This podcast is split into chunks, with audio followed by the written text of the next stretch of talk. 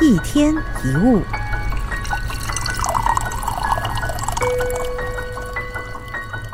所有人都应该体验过焦虑，甚至有的人还深陷其中。其实焦虑有两种，一种是单纯的焦虑，比如说地铁还有五分钟就开了，再不快点就来不及了，所以焦虑就是单纯的焦虑。这种焦虑在出现结果之后会立刻消失，不论你是赶上了还是晚了没有搭到，这样的焦虑最后将不得不结束。另一种焦虑则出自于跟别人的比较。比如说，在公司，同事们陆续有好成绩，你自己也想快点拿出成绩而焦虑。比如说，呃，语言能力，呃，英文不好，你自己也必须快点学会英文而焦虑，因为是拿某个人跟自己比较，所以会涌现焦虑的心情。为什么我们总要跟别人比较呢？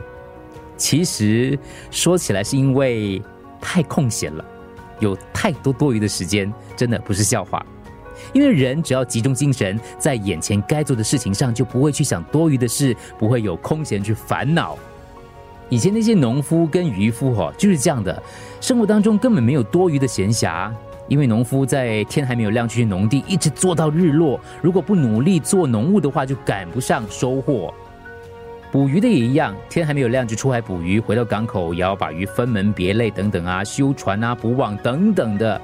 所以农人跟渔夫们每天都过着规律的生活，他们没有时间想东想西，而是劳动着身体而活。但正因为过着这样的生活，他们的心灵比较少会生病，因为很多的烦恼跟焦虑都是因为太空闲才生出来的。有空的时候就不禁会想一些多余的事，想着这样下去可以吗？所以，如果你认为不可以这样继续下去的话，应该展开行动。为了不会空出多余的时间，你应该试着让自己去做一些事。那些事可以是工作以外的兴趣，或是一些义工活动。靠自己的意志努力填满自己的时间，别东想西想，先行动才能远离不必要的焦虑。一天一物，除了各大 Podcast 平台，你也可以通过手机应用程序 Audio。或 U F M 一零零三到 S G slash podcasts 收听更多一天一物。